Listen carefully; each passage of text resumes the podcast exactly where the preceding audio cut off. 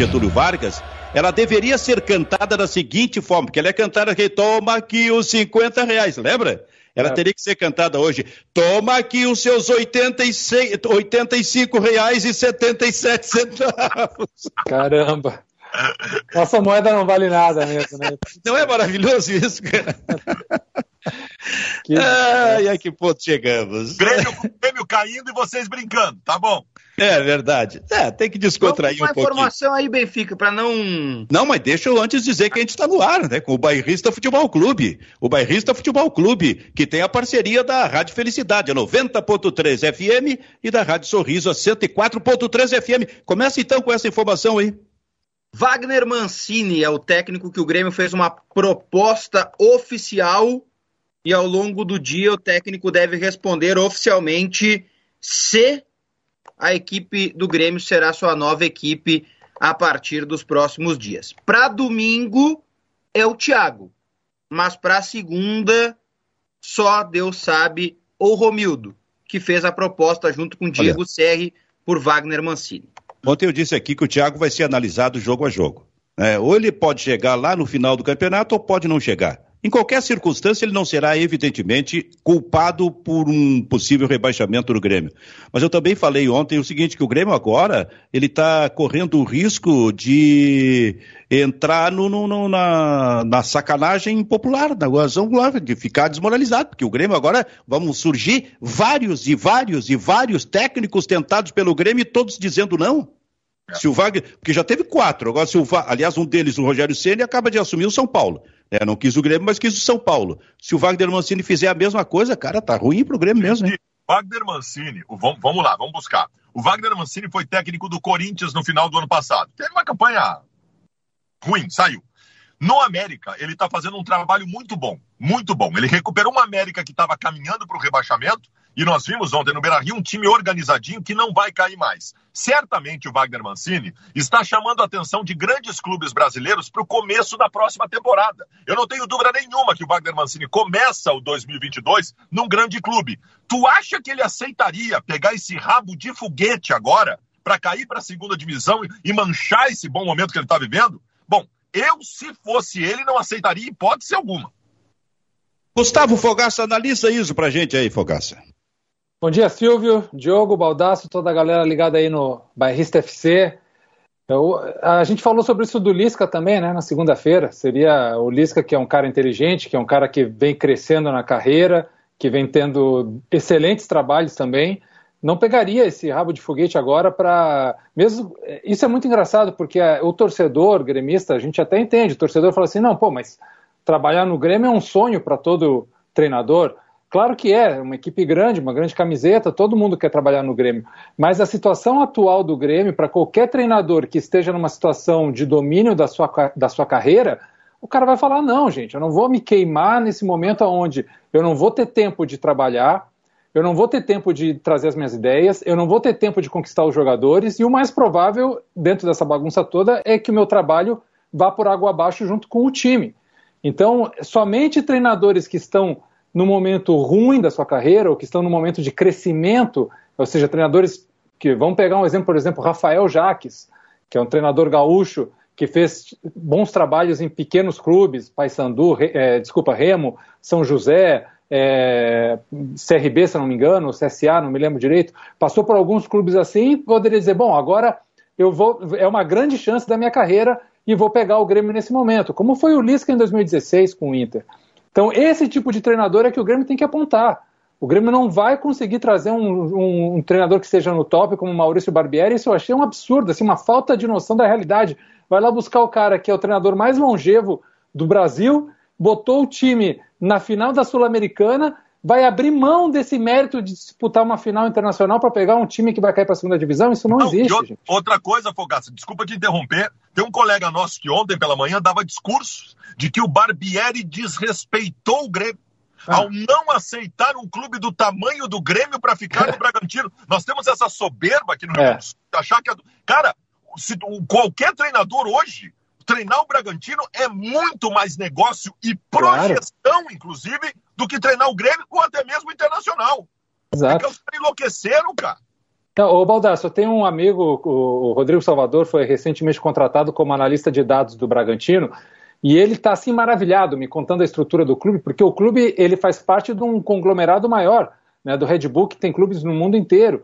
Então é um pensamento, não é só a estrutura física, é um pensamento, é uma cultura de clube grande, de estrutura, de pensamento de como fazer as coisas, de procedimento, de planejamento, que a gente não tem igual no Brasil. Não tem igual. O Bragantino, se continuar com essa, né, com essa pegada e, e, e, se manter dentro desse conglomerado, em breve a gente vai ver o Bragantino disputando Libertadores, disputando o título de brasileiro, porque esse pensamento, Silvio, esse pensamento de time grande, não só pela camiseta, pela história, mas do jeito de fazer o trabalho no futebol, a estruturação do trabalho, é isso que falta para a gente. E esse pensamento mágico da direção do Grêmio de buscar o Barbieri, o Mancini, treinadores que estão em bons momentos, mostra isso. Não, vamos Vamos lá, o cara não vai dizer não para o Grêmio. Imagina, Grêmio, campeão do mundo, campeão da Libertadores, um dos maiores clubes do Brasil, o cara não vai dizer não, mas não é mais assim, gente. Isso aí não funciona não, mais assim. Por isso que eu estou dizendo que o Grêmio corre o risco de pagar vale em cima de vale. Mas enquanto a gente falava aqui, o Diogo Rossi atendia o celular. O que, que era isso? Era informação, Diogo? Opa. Não, tô uma pessoa me ligando para dizer que eu estou no caminho certo sobre o Wagner Mancini. Então, eu agradeci. É mais Sim. uma das minhas fontes dizendo que, olha, está no caminho.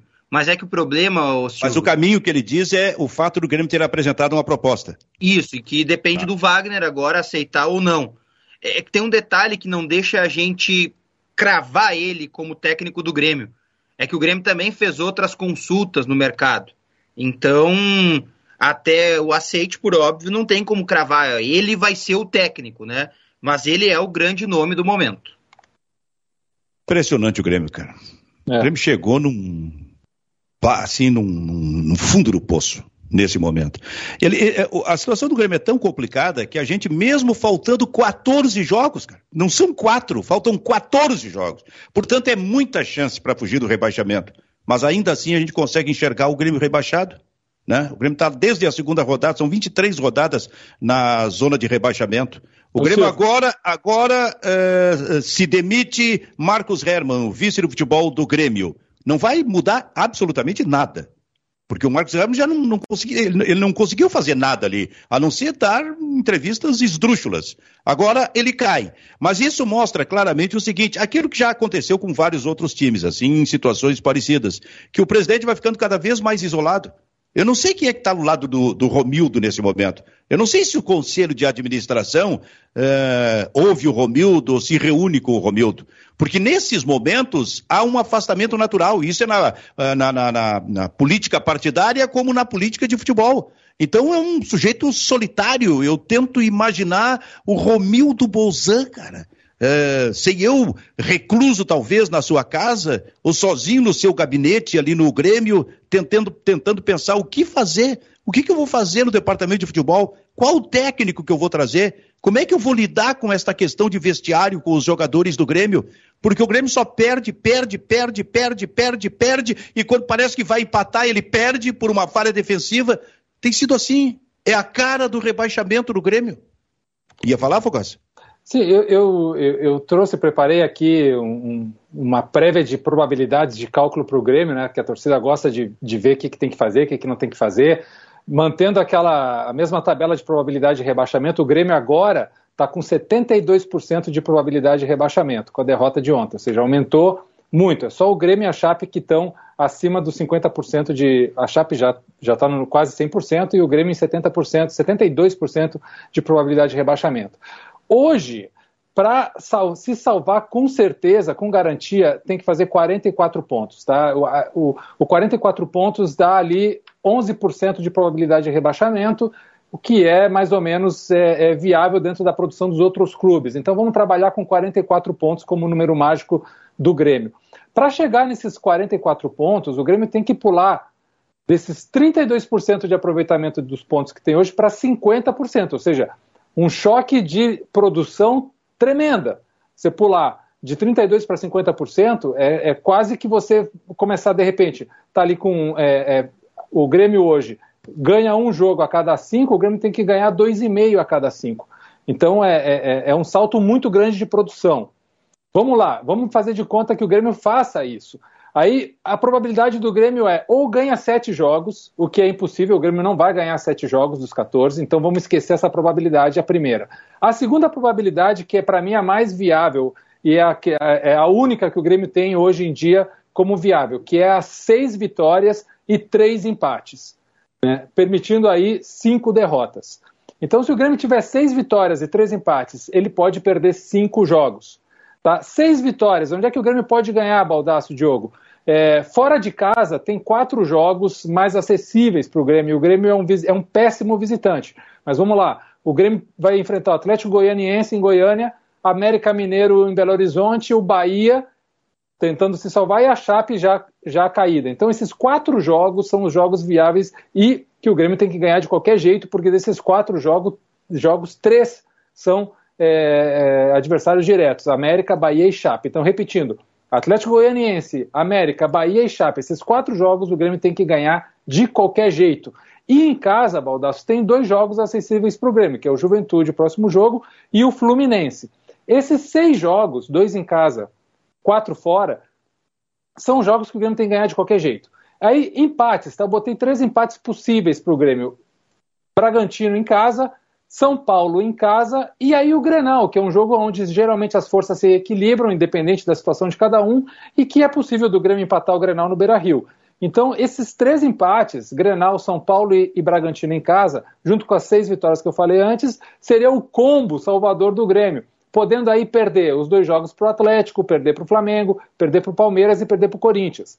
Uh, primeiro, Uh, curiosamente, mesmo os times que caem, em determinado momento nos campeonatos, quando estão mal, eles esboçam alguma reação. Né? Uh, o, o Grêmio não conseguiu nem isso. O Grêmio não conseguiu fazer duas vitórias seguidas para esboçar uma reação, mesmo que não dê. O Inter lá de 2016 conseguiu esse tipo de reação que não funcionou. Por exemplo, uh, tu tem um time hoje que a gente trata como rebaixado e grande possibilidade de rebaixamento, chamado Sport Recife. O Sport Recife ameaçou uma recuperação, está em recuperação. Sim. Ele vai jogar com o Cuiabá hoje, no Mato Grosso, onde o Cuiabá não vai bem. Cuiabá é um time ruim, é um, é um mau mandante. O esporte recebeu há dois dias um documento da CBF que lhe levantou a autoestima, lhe dando uma espécie de garantia de que não vai perder pontos. Então, tu imagina como é que o esporte entra no jogo de hoje. A tendência é que o esporte ganhe essa partida. Né? O Grêmio tem no final de semana, gente, para mim, um jogo que vai definir a minha opinião. O Grêmio tem no final de semana um jogo contra o Juventude que, para mim, para mim, é o inimigo a ser apontado do Grêmio na briga contra o rebaixamento. Para mim, o Grêmio está brigando com o Juventude por uma vaga na Série A do ano que vem. O Juventude, se, esse, se o Grêmio não ganhar esse jogo, pode botar a tampa no caixão. Muito bem, em seguida eu quero ouvir o Diogo Rossi, mas antes eu só quero dizer que a Rádio Felicidade e a Rádio Sorriso vão sair para o seu break comercial e é aquele momento que a gente atende aqui a nossa interatividade no Bairrista FC. O que, quer dizer, Diogo? Não, que existem algumas coisas imponderáveis no caso do Grêmio, né? Por exemplo, por que a gente acreditaria nesse momento que o Grêmio vai conseguir sete vitórias num campeonato que só conseguiu seis? E mais, o Grêmio tem um ambiente onde um campeonato brasileiro tem turnos divididos entre 19 partidas, 19 para cada turno. O Grêmio tem 14 para disputar. E nada internamente no Grêmio, nem na torcida, nem em lugar nenhum, nem na, nas análises, né, mostra que o Grêmio vai conseguir suportar uma pressão como essa e reverter para permanecer na elite. Eu já disse isso aqui no Bairrista, nos meus outros espaços, seja lá onde for. Para mim, o Grêmio está rebaixado. Qualquer coisa contrário a isso é milagre. O Baldasso falou. De, deixa eu só dizer o seguinte, tu, oh, Baldasso, tu falaste um negócio interessante. O jogo é o de domingo contra o Juventude. Se o Grêmio ganhar o jogo, o Grêmio vai seguir com aquele mínimo fôlego possível para tentar ainda fugir do rebaixamento. Porque mesmo ganhando, a situação do Grêmio vai continuar terrível. Agora, se o Grêmio não ganhar do Juventude, bom, aí a porta se escancara de vez para realmente ser rebaixado, ainda que tenha mais 13 jogos pela frente. O que quer dizer, Baldasso?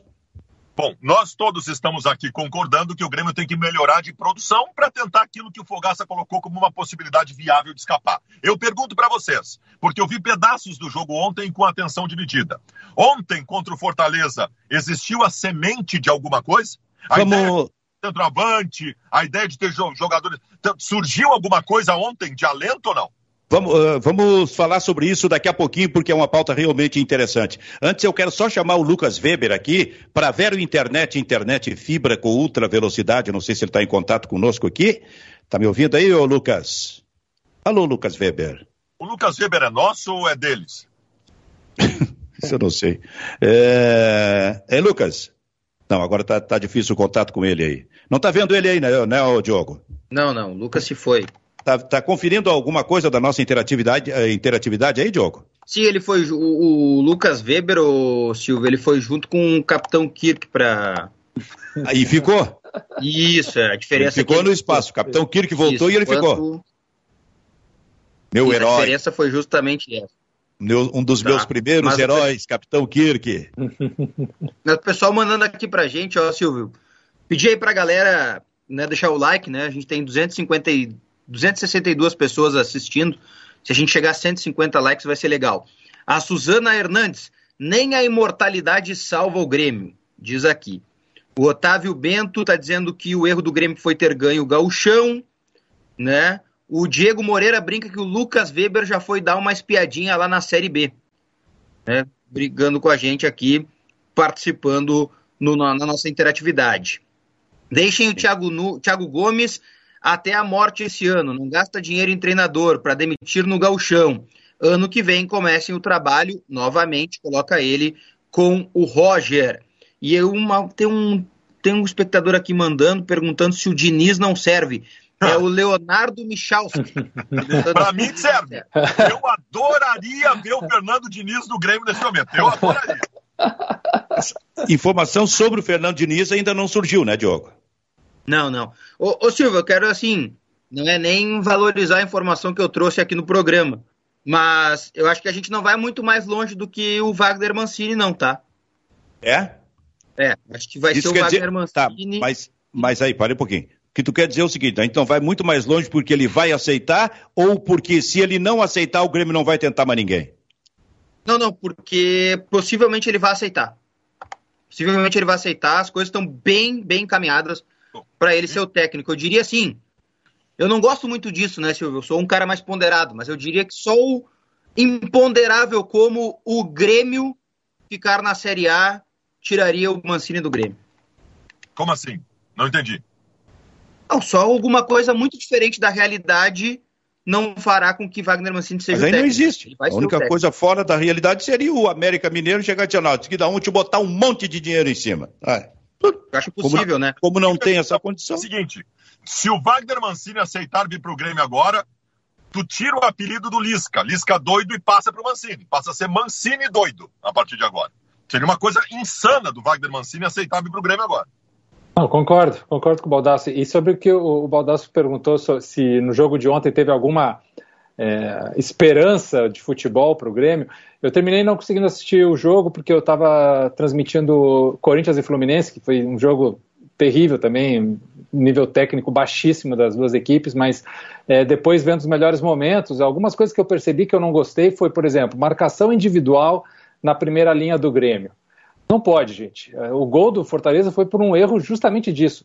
Fazer marcação individual da primeira linha é um perigo, ainda mais com o Kahneman, que é um cão louco que sai rodando pelo campo e, e tem dificuldade de guardar posição e fisicamente não está bem. Então já começa por aí, isso é muito arriscado. Se for essa ideia do Thiago pro, e ele permanecer, por exemplo, é, é, é gol todo jogo contra o Grêmio. Porque o gol do Fortaleza foi justamente numa leitura inteligente do Pikachu, que ele é, viu essa movimentação da zaga que estava em marcação individual e abriu um espaço e ele simplesmente entrou naquele espaço e recebeu tranquilo. Sim. Então, é, é, esse tipo de situação, civil tática, é muito perigosa. Agora, na construção ofensiva, é, eu vi o Grêmio um pouco mais focado. Eu não sei se a gente pode falar que taticamente é um avanço, mas é, havia deixa, um foco maior do Deixa jogador. eu só dizer que a felicidade e a sorriso já estão de volta conosco aqui nesse Bairrista FC. Segue aí, ô Fogaça. Não, só para terminar, é, o foco é o primeiro passo. Acho que isso é, é, positivo, sim, a questão do foco, da concentração e da dedicação de você não começar a dar passes errados ou, ou, situações como aquela que a gente viu no jogo anterior que eu, que eu citei do Juan saindo com a bola e ninguém se aproximar. Esse tipo de situação não se repetiu. Então, é, é, é um primeiro passo. Pode ser que seja só num jogo, mas pelo menos houve um pequeno avanço nesse sentido. Então, entre uma defesa ruim e, um, e uma construção que que está mais focada, eu não vejo muito, assim, uma coisa que fala assim, ah, nossa, como o Grêmio melhorou. Não, o Grêmio não melhorou. Teve algum avanço ali e um, e um decréscimo em outro lado. Bom, eu acho assim, ó, o Grêmio esteve, para mim, na minha opinião, mais racionalmente escalado. Eu vi o jogo do Grêmio mais racionalmente escalado pelo Thiago Gomes. Porque se, ele começou com os três uh, zagueiros que o Luiz Felipe escalou. Mas o Luiz Felipe, ao, ao uh, escalar os três zagueiros, ainda botou dois volantes, evidentemente, de marcação.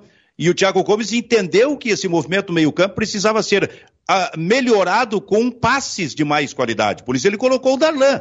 Manteve o Lucas Silva e colocou o, o, o Darlan. Então, aí, para mim, há um ganho. Esse movimento ofensivo, eu acho que a decisão dele de não colocar nenhum dos dois centroavantes pesadores, ele está certo. Eles não têm condição de jogar nesse momento. O erro, para mim, foi não ter. Se, se, a, se, o escape do Grêmio ofensivo era com o Ferreirinha e com o Alisson, nesse caso teria, ser, que, teria que ser com o Ferreirinha, que foi bem no jogo, na minha opinião, e com o Elias para ter até maior movimento, maior rapidez, sabe? Maior eh, presença na área do que propriamente tendo o Alisson, que parece ter lugar garantido no Grêmio com qualquer escalação. Eh, e até quando ele colocou o Everton, não entendi no segundo tempo, antes mesmo do, do Elias. Então foi, foi assim, ó, pequenas coisas, mas eu acho que houve esse avanço. Agora, é um avanço que não necessariamente não é uma garantia, né? Porque o Grêmio vem tão mal há tanto tempo que, mesmo que melhore um pouquinho na relação com ele próprio, isso não é garantia que possa, ali adiante, começar a ganhar e precisa ganhar duas, três, quatro partidas seguidas. É, mas o Diogo é Rossi... tu, avançar, tu avançar do péssimo para frente, primeiro tu chega no estágio ruim, né? Então, é, é, bem, é bem por aí. Aí, aí o tempo aí começa mesmo. a ficar curto. É, não, é, é isso. É, esse é o problema, porque o Grêmio está saindo do péssimo para um ruim então, vamos dizer que o jogo ontem do Grêmio não foi tão ruim assim como foram outros, mas também não foi nada alvissareiro que o cara, nossa, que o Grêmio melhorou, não. Mas é, é, não tem tempo, né?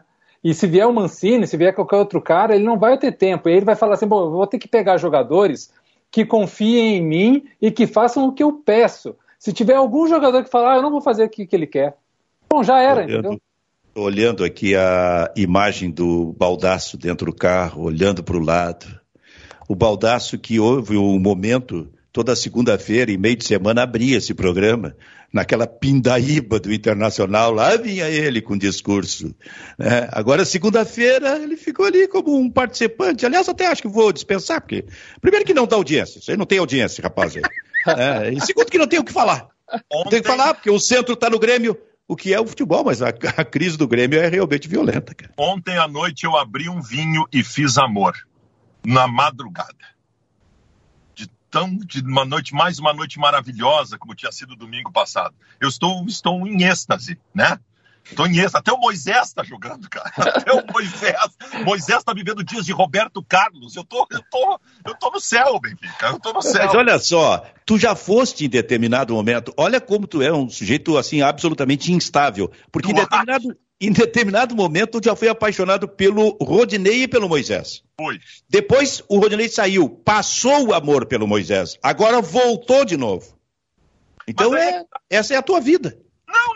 É que o Moisés é isso. Esse é o problema do Moisés. Eu sempre disse a mesma coisa. Agora eu vou te provar que, na verdade, eu sempre fui muito coerente em relação ao Moisés. A minha opinião sobre o Moisés é a seguinte: ele é um jogador insuficiente justamente por não ter uma regularidade positiva. O Moisés é, Moisés é um jogador, o Moisés é um jogador de lampejos. O Moisés tem lampejos, e lampejos é muito pouco. Ontem foi mais um lampejo positivo. Nós precisamos mais do que isso do Moisés. Moisés fez uma grande partida ontem. Ele anulou o principal jogador do América Mineiro, o Ademir, aquele que eu acho um belo jogador, rápido. Jogador.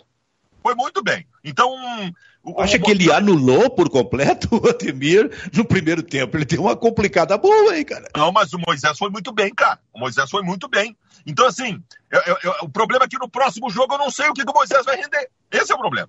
Sabe que eu nunca tinha parado para pensar uma coisa desse ponto, assim, chegar dessa conclusão. Mas vendo o jogo do Inter ontem, eu cheguei a uma conclusão que pode ser a mais ridícula e mais óbvia de todas. Mas para alguns jogadores de futebol, a torcida faz muita diferença, né?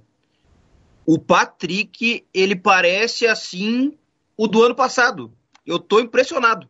Ele simplesmente voltou a jogar futebol, cara. É uma coisa absurda o que aconteceu entre o Patrick e a torcida. Acha que é por causa da torcida? Olha, se for por causa, da, se for por causa da, da, torcida, esse, esse Patrick é um super-homem. Porque o que ele levava de pau o recebimento da torcida do Internacional era para entrar até com medo no jogo com a torcida lá. Ah, então é um, é um cara que supera todas as suas dificuldades mesmo, hein, cara? Eu sou péssimo disso, tá? Eu sempre fui horroroso nisso. Mas quanto mais tu apanha, mais tu gosta. Até, isso é o Rock Balboa, essa é uma frase do Rock Balboa. Quanto mais é, é, é. Deixa eu dizer uma coisa para você. Aí ganha no final. Tem duas uhum. coisas importantes que eu considero salientar ontem. Uma delas é o Patrick, e eu, e eu puxo a reflexão de vocês. O Patrick chegou no Inter no começo de 2018. De lá para cá, o Internacional teve alguns bons momentos, decidindo duas competições, por exemplo, a Copa do Brasil 2019 e o Brasileiro 2020. Não há nenhum momento positivo de 2018 para cá, e o Inter teve vários momentos positivos, em que o Patrick não estivesse no time e não estivesse bem. O Inter só esteve bem de 2018 para cá com o Patrick bem. Podem buscar na memória de vocês. Pode ser, pode ser. E, a segunda consideração: uh, o time que, que pode te levar a algum lugar é o time que, quando as tuas estrelas protagonistas não vão bem, alguém assume protagonismo para resolver. Ontem, os dois melhores jogadores do Inter em campo não foram bem: o Tyson e o próprio Yui Alberto, que fez o gol lá no final mas outros assumiram o protagonismo. E o Internacional venceu. Isso, para mim, é absurdamente positivo. Isso, para mim, é positivo. Porque eu tive uma discussão aqui contigo, ah, contigo sobre o ritmo do Tyson, importante para o Internacional. Que se o Tyson, se o Inter consegue jogar no ritmo do Tyson e o ideal seria jogar nos dois tempos, o Inter, olha, ficaria realmente um time muito forte. Mas nem sempre isso vai acontecer. E, aliás, às vezes não vai acontecer nem no primeiro tempo, como, normalmente vem acontecendo. Ontem foi assim. O Tyson foi apenas médio. Mas aí tinha o Patrick, por exemplo. Daqui a pouco pode surgir o Maurício jogando bem. E isso são mecanismos de compensação para qualquer time que enfrenta uma competição tão longa como esta, que são realmente necessários e que fazem. O que me chama a atenção no time do Internacional é o seguinte: o, o jogo do Inter não foi um primor. O primeiro tempo foi de dificuldades contra o, o América Mineiro. Não foi um primor o jogo do Internacional. Mas o Internacional, ele está muito confiante. Ele está muito forte nesse momento. Eu acho que ele, sob esse aspecto, eu acho que ele impressiona os adversários que tentam jogar, tipo o América Mineiro tentou jogar contra o Internacional. Olha, o América Mineiro no primeiro tempo foi melhor do que o Internacional. Mas aquela força do, do Internacional que ele está tirando de algum lugar realmente impressiona. Talvez seja assim, um elemento fundamental no Inter nesse momento. Mas ontem tem o dedo do Aguirre. E aí eu quero puxar o nosso, nosso Guf, que é um dos maiores especialistas táticos deste país. No primeiro tempo ontem me chamava a atenção o seguinte: o muito bem organizado América Mineiro ele compactava linhas. E a, e, a, e a, primeira linha defensiva do América ontem, com quatro jogadores, ela jogava quase no círculo central. E aí eu vi aquela imagem, eu vi aqueles quatro jogadores do América na linha central, no mano a mano com quatro jogadores do Inter, eu pensava, caramba, cadê alguém do Inter para espetar uma bola para velocidade do Tyson, do Yuri Alberto? Me pareceu ontem no primeiro tempo que o Inter não soube ler o jogo. Ler o jogo. E aí no intervalo eu disse na minha transmissão que o Aguirre era o cara para mostrar alguma coisa agora. E aí o Aguirre tira o Lindoso lesionado e coloca o Johnny. E ele coloca o Johnny numa linha posterior. E aí o Inter empurra o América para o seu campo no segundo tempo. Eu acho que esse foi o grande movimento e aí mérito do Aguirre para mudar a história do jogo. Fala, Fogaça. É, é, perfeito. Foi exatamente o que aconteceu, porque, primeiro, né, é, o Lucas Cal é um baita jogador, né? Se não me engano, eu acho que ele pertence ao São Paulo, mas é, é, um jogador que poderia jogar em qualquer grande clube do Brasil. É o famoso volante construtor que organiza um time. E no primeiro tempo, é, essa ideia do América de empurrar o Internacional e tentar dar ele as cartas do jogo, com o controle através da posse, o controle da partida, acho que talvez isso, Baldasso, tenha surpreendido um pouco o Inter e o Aguirre. Não se esperava isso do América. Mas mesmo assim, o Inter se comportou bem, inclusive no primeiro tempo. Acho que o Inter não se comportou mal no primeiro tempo. Quero fazer um parênteses sobre o Patrick. Eu nunca entendi as críticas ao Patrick. Olha, gente, em 2018, 2019, os dois campeonatos brasileiros, ele foi o jogador que mais roubou bolas no campo do adversário. E em 2019, ele foi o jogador que mais acertou dribles na média. Ele teve a melhor média de acerto de dribles do Campeonato Brasileiro. Pô, isso não é pouco, gente. Campeonato brasileiro, o cara é o cara que mais acerta dribles. Então é um, é um jogador de qualidade, é um jogador que sempre contribuiu bem. É, talvez a torcida espera, espere que ele seja um Neymar, e ele não é o Neymar. Então talvez é, essa reclamação seja de uma expectativa que ele não tem para dar, mas se você olhar para ele com o que ele é e o que ele entrega, ele é muito bom pois é, jogador. É, mas aí eu vou discordar um pouquinho de ti, Fogaça, porque o, a, a gente está aí para analisar exatamente passo a passo, jogo a jogo, é, momento por momento, as atuações dos jogadores, o rendimento, a entrega que ele dá, o tipo de entrega que ele, que ele dá. E o Patrick passa por essas oscilações. E o Patrick, pelo menos para mim, por isso, volta e meia tem que ser criticado, porque é normal que seja criticado. Mas, como tem que tá. ser valorizado e elogiado, como num jogo como ontem, onde ele foi muito bem. É que isso é para ti. O Patrick é um jogador perseguido por parte da torcida. O Patrick tem campanha. Não, aí não, aí eu não tenho nada a ver. Aí eu, tô, eu não estou olhando com, com, a, com, com a reação do torcedor. É importante o que o Fogaça está dizendo, porque o Patrick é um jogador marcado no Internacional e, não, e, e o Fogaça não consegue entender e eu não consigo entender também. Porque o Patrick, ao, ao, contrário de jogadores ruins com lampejos, que é o caso do Moisés, o Patrick é o bom jogador que, quando ele não vai bem, nós temos que entender por que, que ele não está bem, para que ele volte a ser o que ele é. Tá, mas, então, mas Tá bom? Mas, tá bom? Tá bom? Aí nós vamos entender eu, e não vamos falar nada. Não, ele não, tem que ser é criticado. É no ano passado, contra, no ano passado, com o Codê, ele teve momentos ruins. Como teve um momento não, muito não... bom. Ele teve um momento ruim que perdeu o lugar para o Bosquilha, que aliás deveria ter entrado no jogo, na minha opinião, no lugar do Patrick ontem, quando eh, o Patrick teve que sair da partida. Não é isso que eu me refiro, Silvio. Eu estou dizendo que é, criticar é parte do nosso trabalho. A gente tem que falar quando o cara está bem ou quando o cara está mal. O que eu estou falando é essa marca, essa pecha de que o cara não serve, de que o cara não é bom, de que o cara não tem que estar tá ali. E, e, não serve, essa peça não serve para o Patrick, porque ele é bom e ele tem que estar ali. Se ele jogar mal, ele Mas vai então ser tu está falando para o torcedor. Exato, estou falando para o torcedor. Estou falando para essa ideia de que ah, o Patrick não serve. Como assim, o Patrick? Claro que ele serve. Obviamente ele é um bom jogador, obviamente ele vai entregar. E obviamente em momentos ele vai jogar mal. E aí a parte, a imprensa tem que criticar. Agora o, joga, o, o, a torcida tem que entender que ele é um bom jogador e que ele já fez muito, já serviu muitas coisas positivas para o Inter e vai continuar servindo.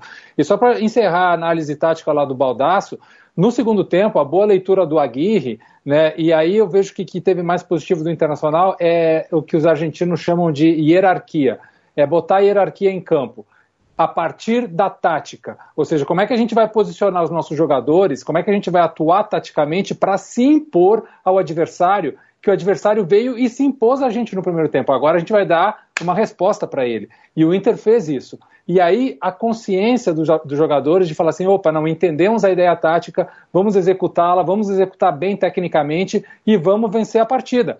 Isso, isso é um trabalho individual dos jogadores, é porque eles que vão realizar em campo, mas parte de um comando, parte de uma ideia tática coletiva, e está aí o mérito do Aguirre, que foi o que a gente criticou lá atrás, quando o Aguirre não quis ganhar o jogo e não quis se impor taticamente. Agora ele quis. Então ele, ele, ele, ele mostrou que ele é capaz e que ele pode superar um time que veio na sua casa, jogando um bom futebol, bem treinado, bem posicionado taticamente, que surpreendeu o Inter. Ele, opa, não, aqui, aqui vamos impor a nossa hierarquia a partir da tática e a boa execução técnica. Então, nesse aspecto aí, o Inter foi muito bem no jogo de ontem. Fala, Diogo Rossi. Tem um fator também importante que eu entendo do Patrick, que no ano passado, quando ele foi. Olha, se ele não esteve entre os melhores jogadores do Campeonato Brasileiro, ele esteve muito perto disso, eu acho que ele esteve, né? O problema foi ele não ter sido escolhido.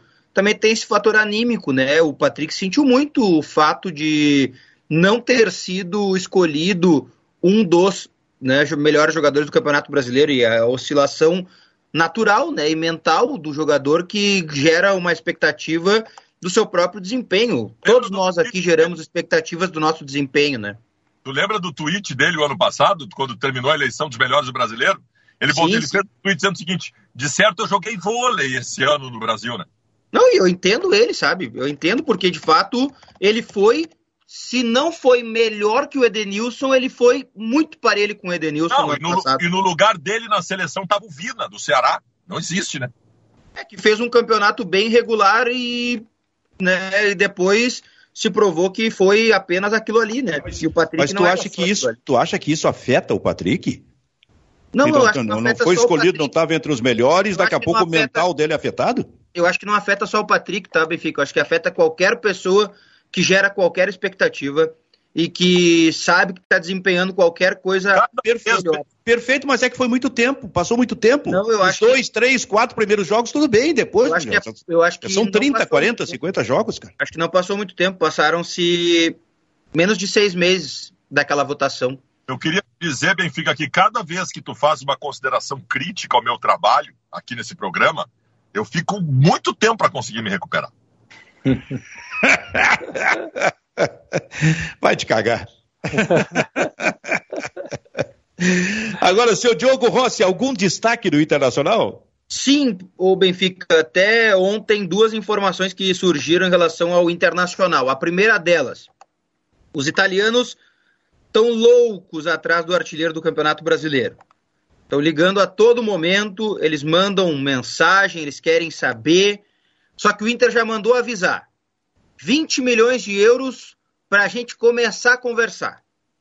No ano passado, os italianos, perdão, na última janela, os italianos ap apontaram aqui com 9 milhões. A Atalanta apontou com 9.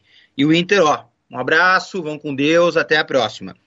E é o seguinte, né? Não tem muito o que fazer. O Inter sabe que vai né, sofrer muito assédio, tem 70% dos direitos do jogador, né? E quer papear a partir dos 20 milhões sobre este atleta, sobre o Yuri Alberto.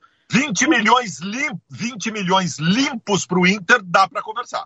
Eu acho que. Eu, Como é que é a porcentagem dele, Diogo? Sabe? Do, do Oi, Yuri? perdão, desculpa. Como é que é a porcentagem do, do Yuri? 70% é do Inter, 20%, perdão, 15% é do Santos e 15% é dele. Então é 25 milhões o valor total, Benfica. Aí nós, como diria um amigo nosso, aí nós conversemos. é, vocês acham que ele pode sair?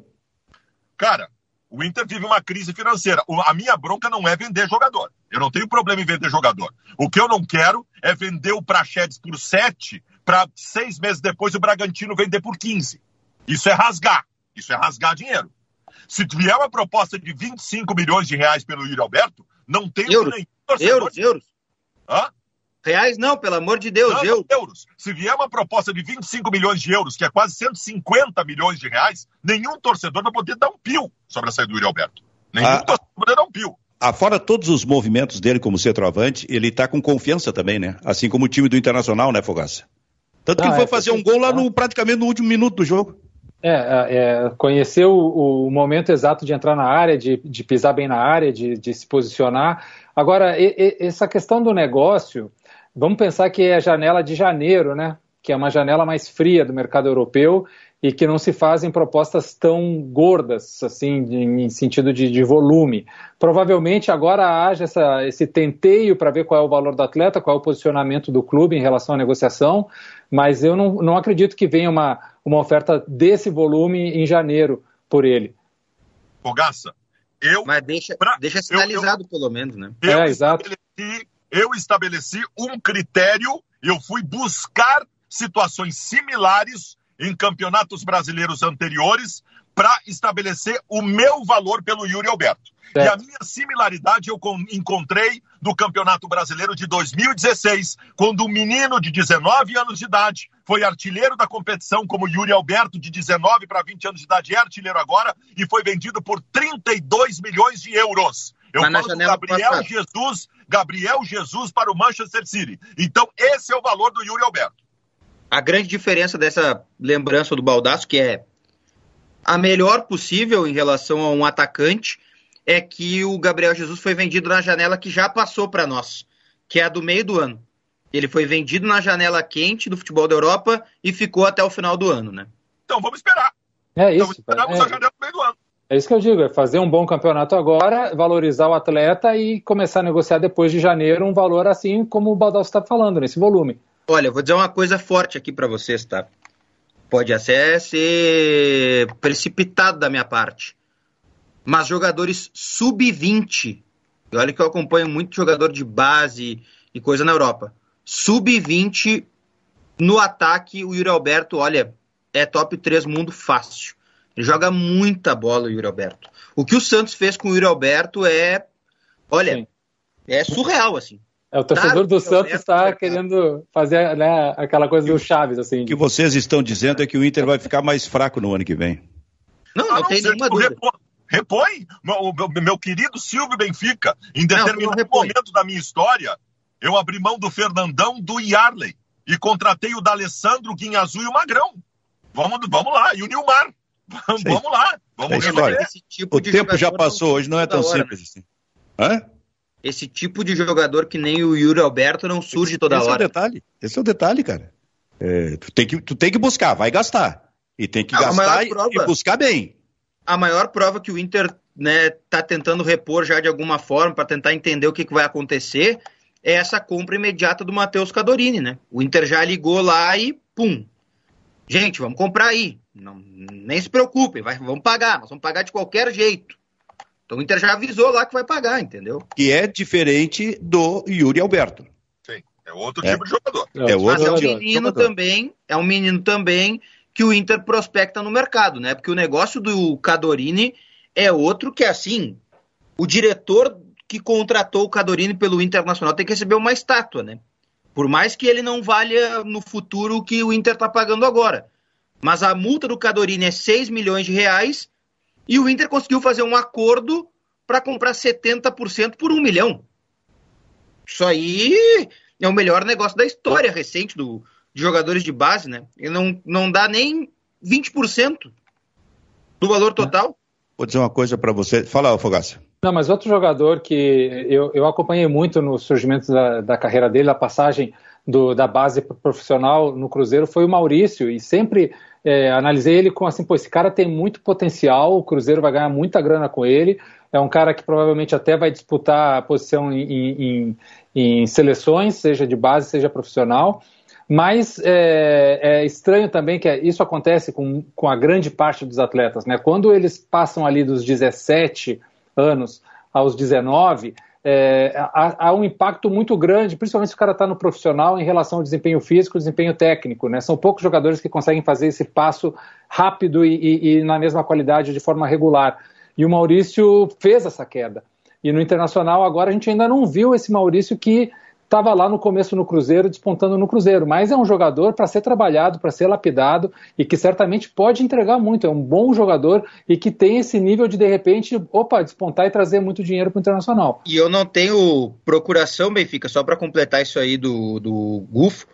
Eu não tenho procuração do Rodrigo Caetano, mas é mais um negócio do Rodrigo Caetano, trocar o Potker pelo Maurício, né? Olha, Sim, tem é. que ter no mercado. Muito bem, gurizada. Quero agradecer a participação de vocês, tá, seu Diogo Rossi? Muito obrigado, Benfica. Foi um prazer para ti estar comigo. Exatamente. Para ti também, ô Fogaça, muito obrigado. Valeu, Silvio. Prometo vir mais bem penteado na próxima. Pois é, rapaz, isso me chamou a atenção. Melhor cabelo hoje é o do Baldaço aqui no programa. Sempre, Baldasso, né? Baldaço, muito obrigado, viu, Baldaço? Muito obrigado, Benfica. Cada dia aprendendo mais contigo. E ainda tem muita coisa a aprender, porque tu deve ter assim, comigo tu aprendeu, tu aprendeu, é bem verdade, mas eu ainda tenho muita coisa mais para passar para ti. Eu era um repórter inexperiente e eu entrei no ar num programa que o Silvio Benfica estava apresentando e, e disse para quis brincar com o Benfica. Eu disse o seguinte: Boa noite, Benfica. Te ouço há muito tempo. E aí o Benfica e não aprendeu ainda. Bairrista FC fica por aqui. Gênio. Tchau, tchau. Tchau.